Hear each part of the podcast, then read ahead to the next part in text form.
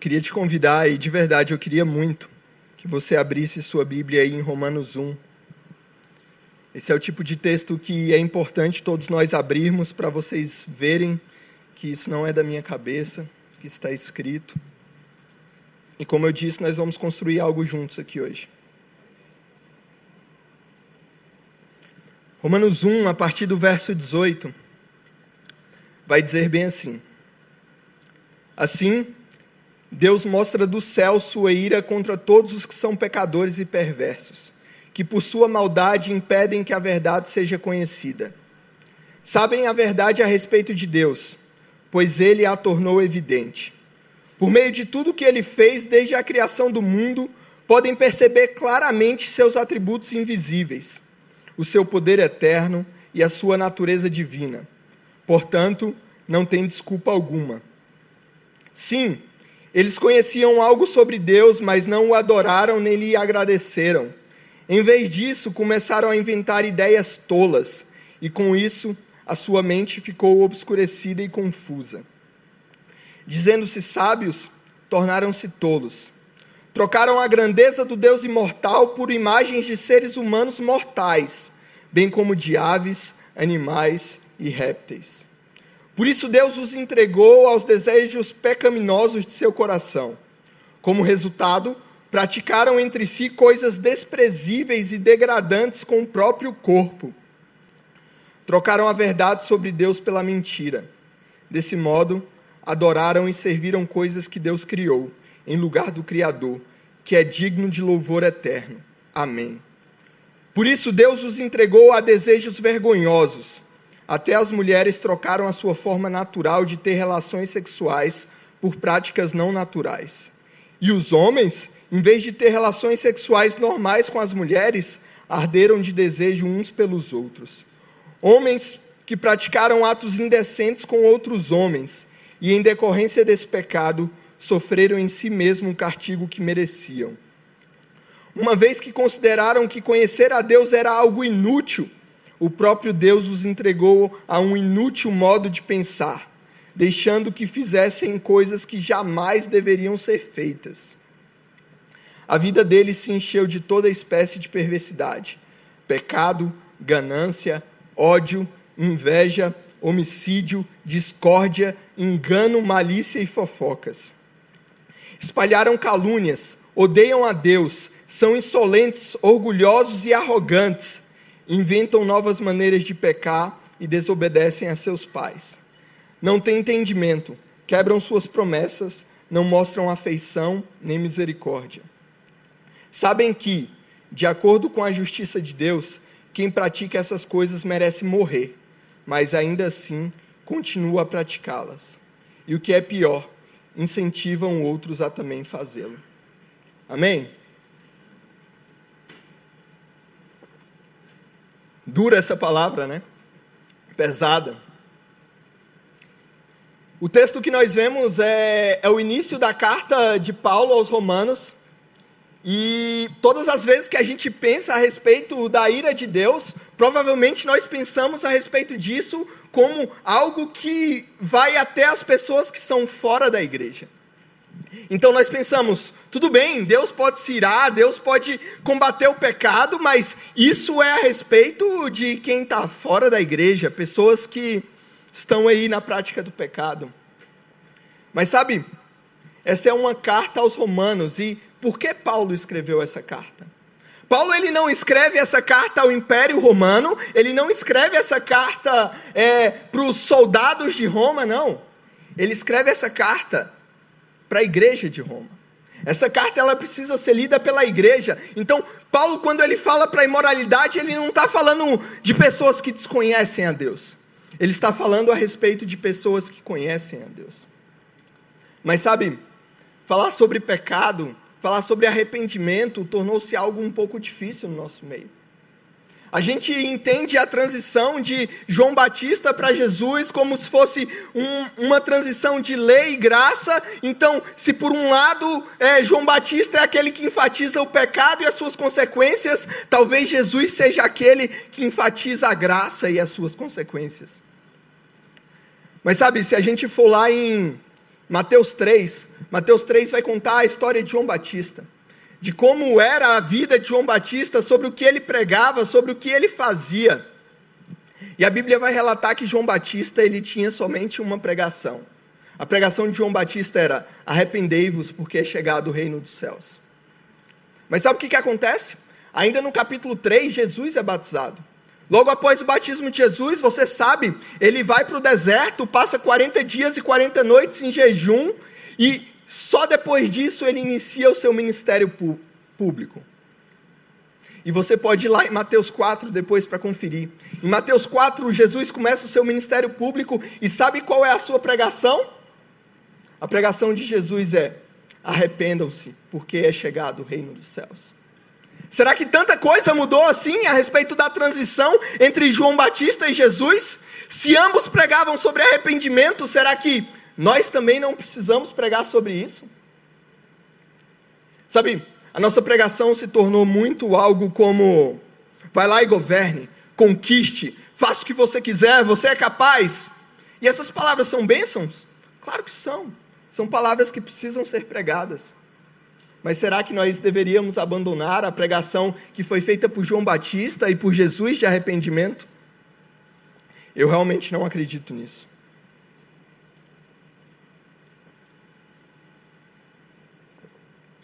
Sabe, o texto que nós lemos, ele trata sobre um assunto específico.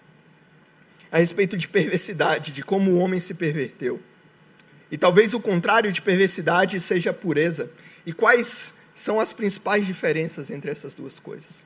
Qual é a diferença de um coração perverso e de um coração puro? Qual é a diferença de atitudes perversas e atitudes puras? Nós vivemos numa sociedade no qual nós enfatizamos muito o resultado, sabe? Então, por diversas vezes, nós achamos que os fins justificam os meios. Então, excelente a gente querer uma posição alta na nossa empresa. A posição alta talvez seja o local onde nós devemos estar. Mas sabe o que, que acontece? Por vezes a gente sabe que precisa estar numa posição alta, mas a gente encurta o caminho passando o outro para trás. E aí a gente fala: tudo bem, o importante é que eu estivesse em uma posição alta. E agora, na minha posição alta, eu posso seguir os meus princípios. Sabe, há perversidade nesse pensamento. Há perversidade em um pensamento que acredita realmente que os fins justificam os meios. Nós somos cristãos. Nós, como cristãos, acreditamos que a caminhada ela é tão importante como a jornada. Nós acreditamos que os meios são tão importantes quanto os fins. Então, nós, como igreja, nós precisamos bater o pé e falar: não, eu não vou abandonar os meus princípios por causa de um resultado. Eu não vou deixar que os fins justifiquem os meios e, e fazer com que isso aconteça.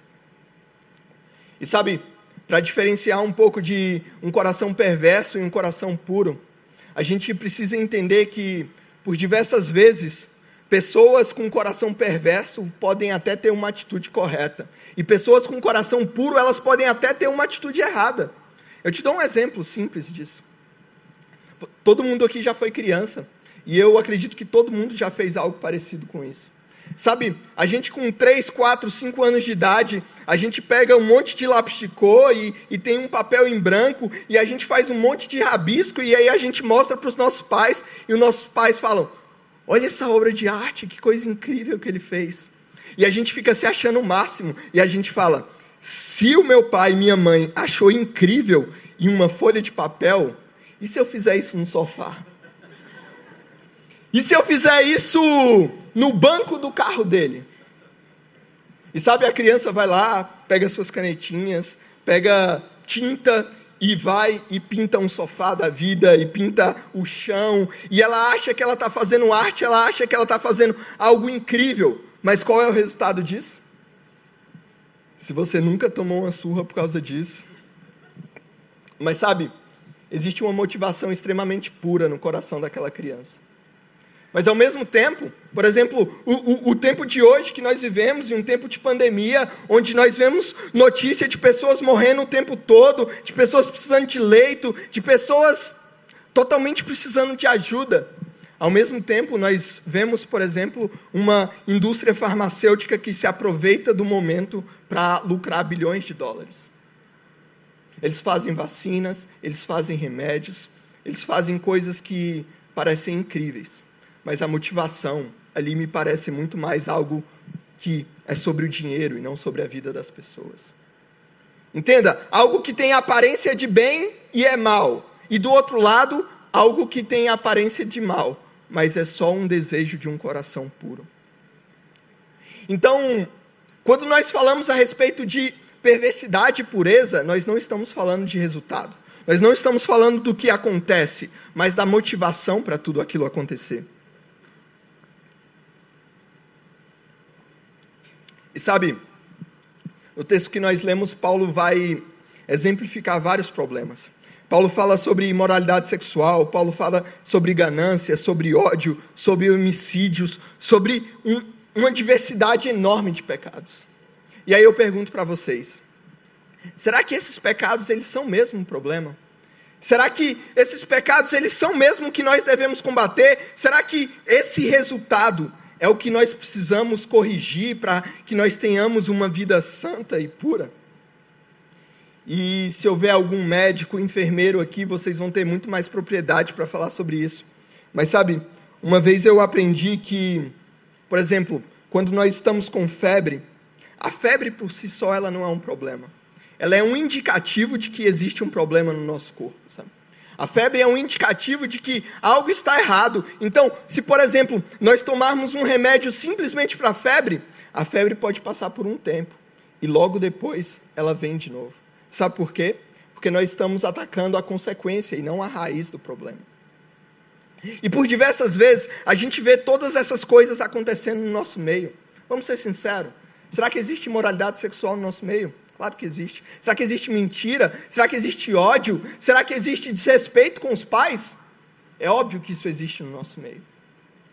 O pastor Vini tem muito mais propriedade para falar sobre isso também, mas é, é extremamente normal chegar no discipulado ou em gabinetes casos de, por exemplo, casais que estão namorando e acabaram tendo relações sexuais ainda no namoro, e essas pessoas, elas chegam, elas chegam ali contritas, elas mostram que querem parar, e elas recebem uma oração, e elas falam: "Tá bom, eu não faço isso até o casamento, eu vou me guardar".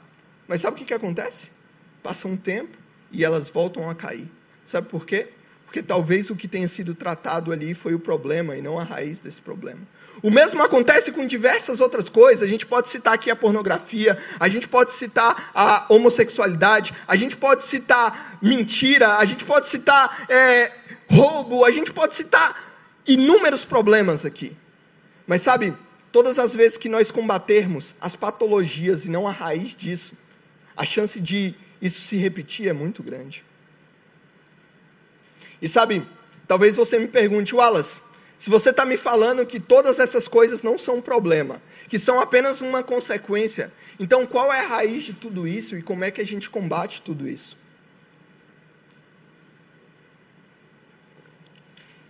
E eu me fiz essa pergunta, sabe? Eu me fiz essa pergunta e a resposta que eu obtive foi basicamente que isso acontece por quebra de mandamento. E aí você talvez me fale, quebra de mandamento, mas deixa eu lembrar aqui dos mandamentos que eu conheço. Eu conheço o mandamento do não matarás, não darás falso testemunho, não furtarás. Todas essas coisas não parecem patologias.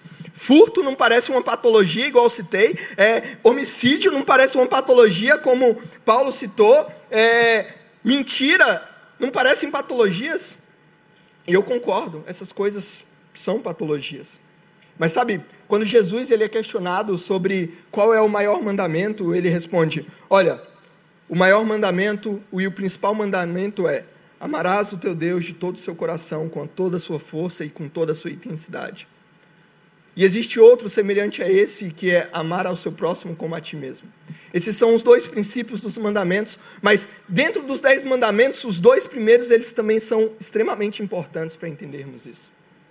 Eu não sei se você se recorda, mas o primeiro mandamento, ele fala a respeito de não termos outros deuses. E sabe, vocês estão cansados de escutar o pastor Vini falar aqui. Por diversas vezes, a nossa esposa, a nossa namorada, o nosso time de futebol, o nosso trabalho, a nossa posição, isso se tornam deuses na nossa vida. E aí talvez você me fale, Wallace, eu entendo o que você está falando, mas, cara, na minha vida é Deus em primeiro lugar, tal coisa em segundo lugar, tal coisa em terceiro lugar. Deus é primeiro lugar sempre. Mas sabe o que, que acontece? Se você observar bem o primeiro mandamento, o primeiro mandamento não é a respeito de Deus ser a sua prioridade, de Deus ser o primeiro. O primeiro mandamento é a respeito de Deus ser o único. Não adianta Deus ser o primeiro Deus na nossa vida e nós termos o segundo Deus, o terceiro Deus, o quarto Deus, ainda que Deus seja o acionista majoritário. Ele tem 51% da minha vida, os outros 49 eu estou dividindo aqui. Não é sobre isso. O mandamento ele é simples e objetivo. Ele é não terás outros deuses. E sabe por que diversas vezes nós cometemos esses atos perversos? Sabe por que diversas vezes nós cometemos esses erros? Porque nós nos deixamos levar por um Deus que não é o nosso Deus. Por diversas vezes nós achamos que a nossa carne é o nosso Deus. Por diversas vezes nós achamos que a nossa família, a nossa esposa ou qualquer coisa que seja o nosso Deus. Eu não estou falando que você não pode ter um time de futebol, ou que você não deve se casar, ou que você não deve ter uma posição, um emprego. Não, não é sobre isso. Mas essas coisas elas não devem vir abaixo de Deus em sequência. É Deus governando sobre todas elas. É Deus governando sobre cada uma dessas áreas. Mas o segundo mandamento, na minha opinião, ele é ainda mais quebrado por nós e por isso que surgem todos esses atos perversos. O segundo mandamento, eu não sei se você se recorda, mas é a respeito de não fazermos ídolos, de nós não criarmos algo que não existe para nós adorarmos. E sabe o que, que existe hoje? Mais do que nós usarmos algo que já existe para adorarmos, nós temos criados outras coisas para adorarmos. Eu não sei se você já passou por isso, mas o que tem acontecido é que algumas pessoas elas têm dificuldade em parar de mentir. E aí, tendo a dificuldade em parar de mentir, sabe o que, que elas fazem? Ao invés de elas se dobrarem diante de Deus e falarem, eu não consigo parar de mentir, eu preciso de uma cura, algo precisa acontecer, existe algo muito mais fácil para elas fazerem e elas fazem. Sabe o que, que é? Elas criam um Deus que não se importa tanto com a mentira. Elas criam um Deus que talvez se importam como eu trato a minha vida sexual, talvez se importa como eu trato a minha família, talvez se importa a respeito de como eu trabalho. Mas mentira. O Deus que eu crio não se importa com mentira. Sabe o que, que acontece por diversas vezes? As pessoas, elas começam a namorar e elas ardem em paixão ali, elas começam a ter relação sexual no namoro e aí, para justificar o erro delas, ao invés de pararem, sabe o que elas fazem? Elas criam um Deus que condena a homossexualidade, mas o casamento no namoro, ou o sexo no namoro, está tudo certo. Entende como hoje, diante dos nossos defeitos, diante das nossas dificuldades, ao invés de nós dobrarmos diante de Deus e falar, eu me arrependo, nós preferimos criar um Deus que talvez não se importe com aquelas coisas. Sabe, criar um Deus é muito perigoso. E, e nós sabemos que o nosso chamado, a maneira como Deus nos trata, é um chamado para santidade. É um chamado para caminharmos em santidade todos os dias, mas por diversas vezes, diante desses pecados, diante de erros e falhas, nós nos esquecemos do significado de santidade. Provavelmente você já escutou esse significado, mas ser santo não significa ser sem pecado. Ser santo significa ser separado. Vou dar um exemplo simples, simples para vocês. Por exemplo, todos os meses eu ganho o meu salário, então o que, que eu faço? Eu pego o meu dízimo e eu separo aquele dinheiro e eu só entrego aqui no gasoflácio da igreja. Aquele dinheiro que eu separei para entregar aqui é um dinheiro santo, é um dinheiro sagrado. Por quê? Porque o dinheiro não tem pecado? Não, porque ele é separado. Quando nós vemos a, a confecção do templo, a criação do templo, nós vemos Deus chamando objetos de santos. Por que será que aqueles objetos eram santos? Será que algo mágico acontecia deles? Será que eles eram puros, não tinham pecado? Obviamente que não é a respeito de não ter pecado sobre objetos. É a respeito de simplesmente o seguinte: Deus estava falando, aqueles objetos estão separados para uso exclusivo do Senhor. Aqueles objetos são santos, por quê? Porque eles são separados. Então, quando Deus fala a respeito de sermos santos, o que Ele está dizendo? Eu te criei para ser separado, para fazer simplesmente a minha obra, para fazer aquilo que vem de mim. E sabe quando nós perdemos a pureza e abraçamos a perversidade? Todas as vezes que a gente deixa a santidade. Todas as vezes que a gente deixa de ser separado e começa a se misturar com as outras coisas, é nesse momento onde a perversidade nos abraça e nós perdemos a pureza.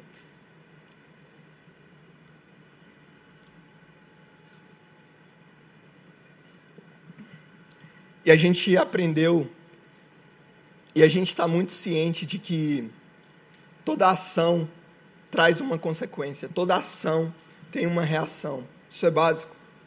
E aí, talvez eu te pergunte: qual é a consequência de toda essa perversidade?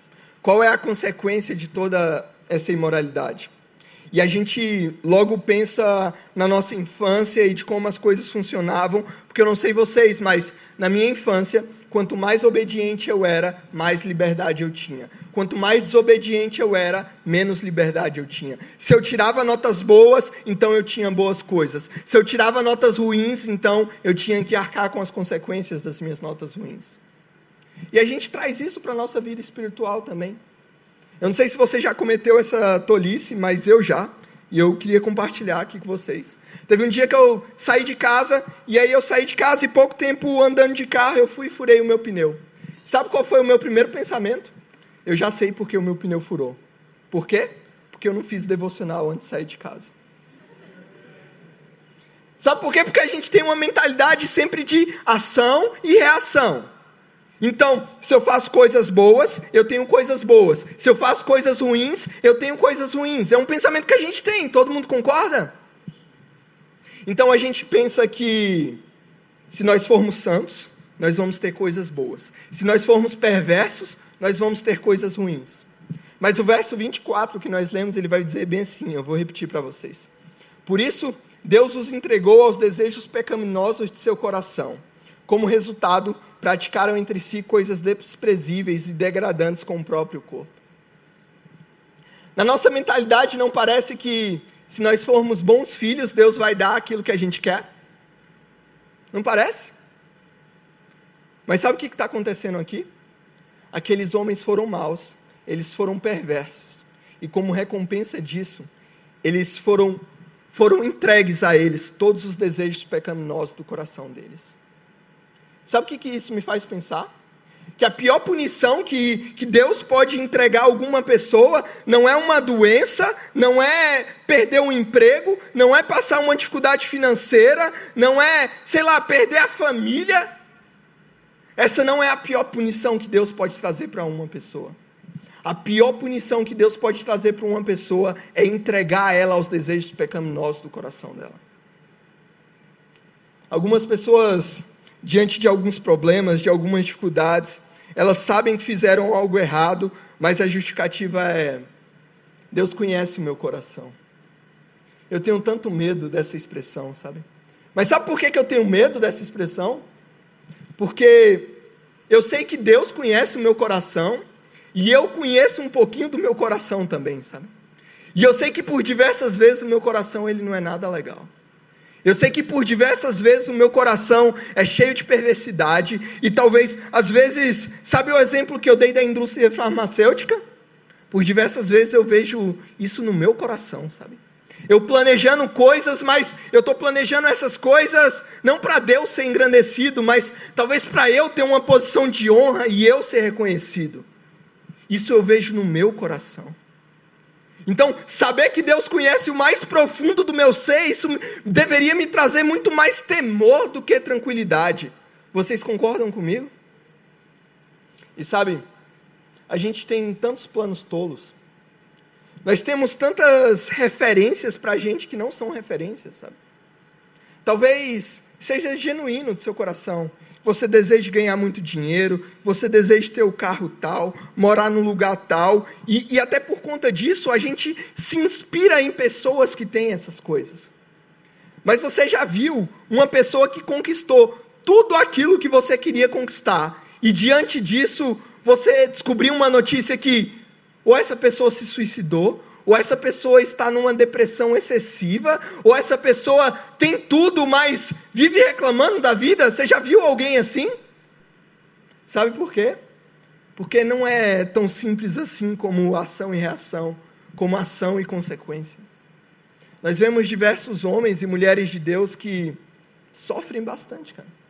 Pessoas que estão passando uma dificuldade financeira, não porque não dizimaram, não ofertaram. Pessoas que estão doentes, não porque não têm fé o suficiente para serem curadas. E sabe, seria a coisa mais fácil do mundo chegar aqui num sábado à noite e profetizar para todo mundo que os seus sonhos seriam realizados e tudo aquilo que você planejou aconteceria. Mas se eu faço isso, Sabe o que eu estou desejando para vocês? Eu estou desejando a pior punição que alguém pode ter. Então, sabe, em 2022, ou em 2023, ou em 2050, eu não estou tão preocupado assim se os meus sonhos vão ser realizados. Eu não estou preocupado se a minha listinha que eu fiz lá no dia 31 de dezembro, ela vai acontecer durante o ano. Sabe por quê?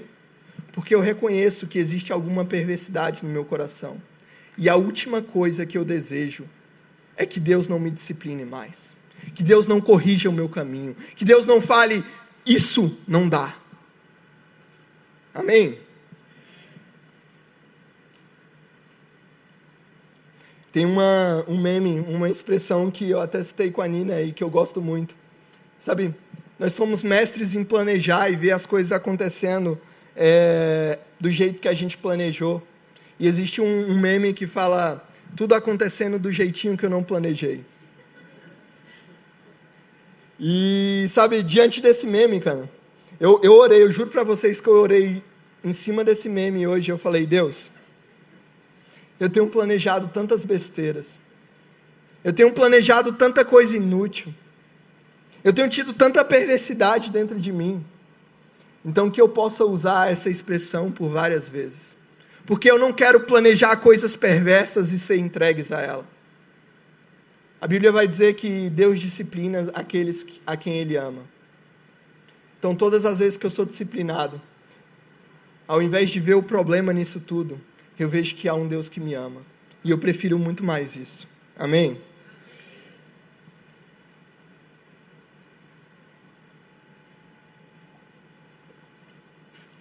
E sabe, se você está achando um pouco pesado até agora, nada é tão ruim que não possa piorar.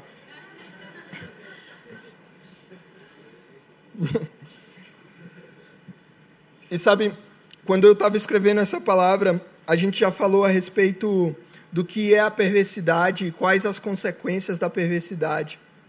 E aí eu me perguntei, qual é a relação de Deus com o mundo perverso? Como Deus age diante de tudo isso? Mateus 24, a partir do verso 37, vai dizer bem assim: E como foi nos dias de Noé, assim também será a vinda do filho do homem. Assim como nos dias anteriores ao dilúvio, comiam, bebiam e se davam em casamento, até o dia que Noé entrou na arca. E não perceberam, até que veio o dilúvio e levou todos. Assim também será a vinda do filho do homem. Eu não sei se você sabe, mas o evangelista aqui diz: assim como foram nos dias de Noé. Você sabe como era o tempo de Noé?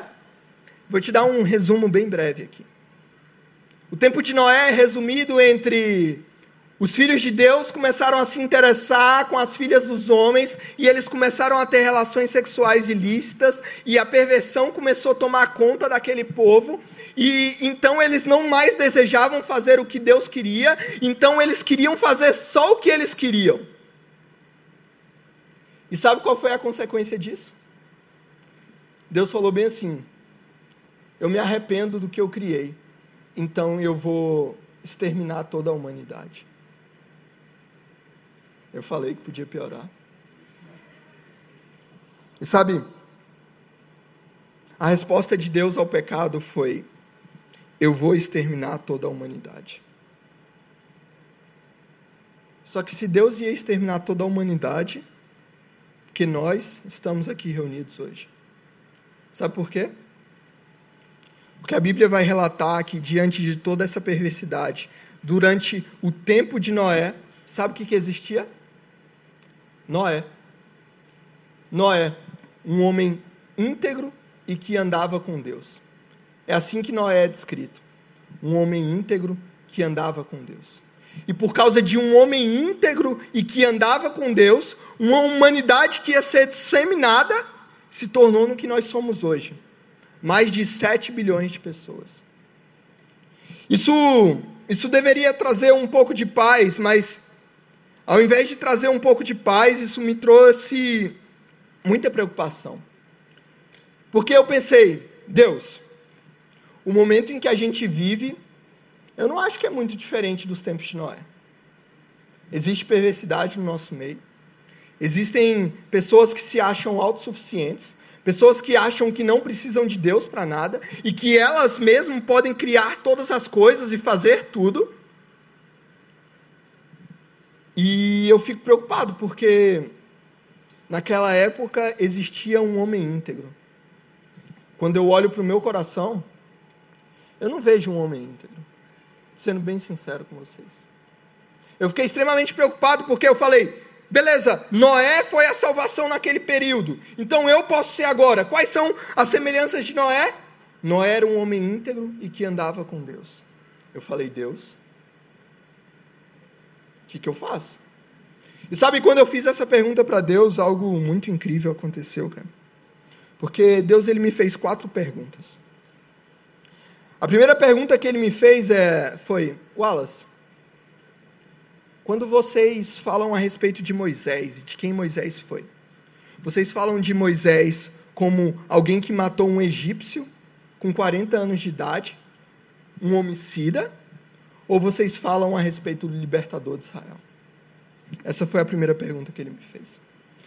A segunda pergunta que ele me fez foi a respeito de Davi. Ele falou o seguinte: quando vocês falam a respeito de Davi, vocês falam sobre um homem adúltero ou vocês falam de um homem segundo o coração de Deus? A terceira pergunta que ele me fez foi a respeito de Pedro.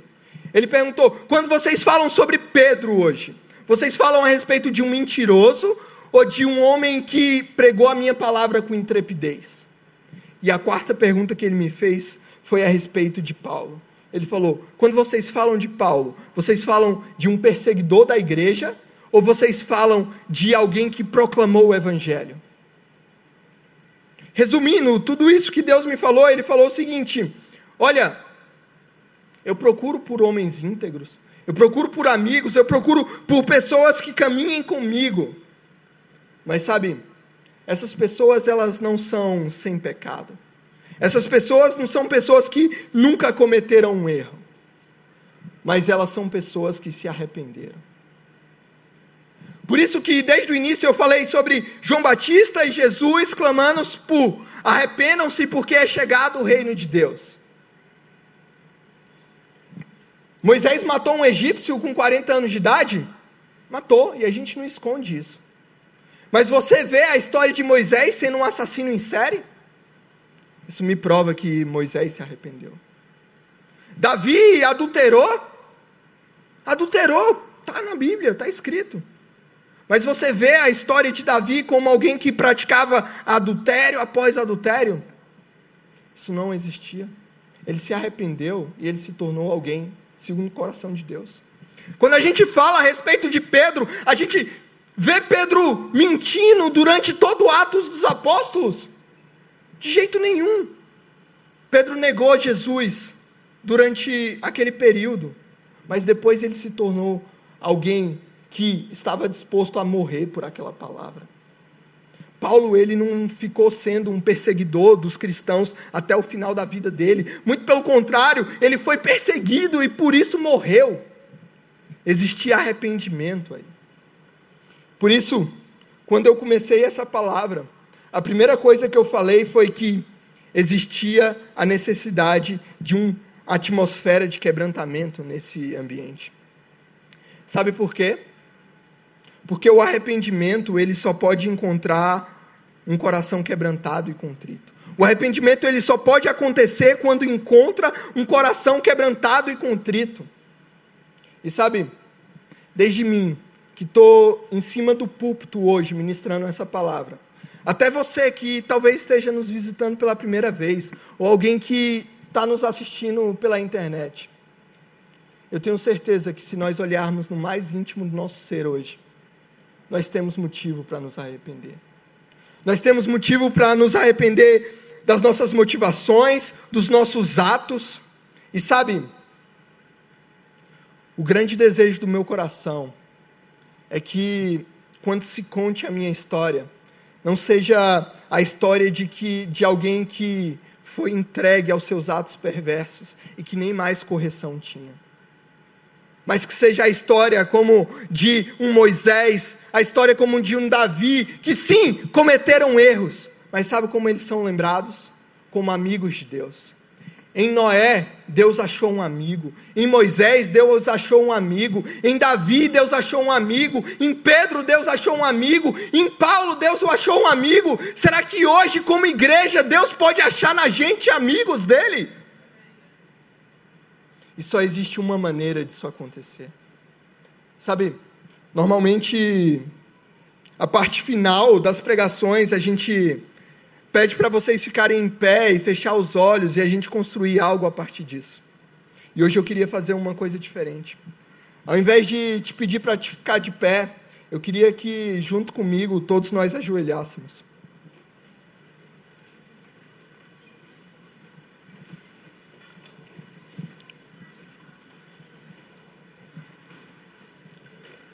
Você conhece o Salmo 24?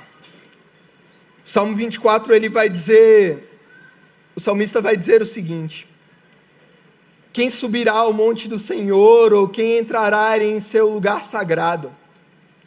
Aquele que tem mãos limpas e um coração puro.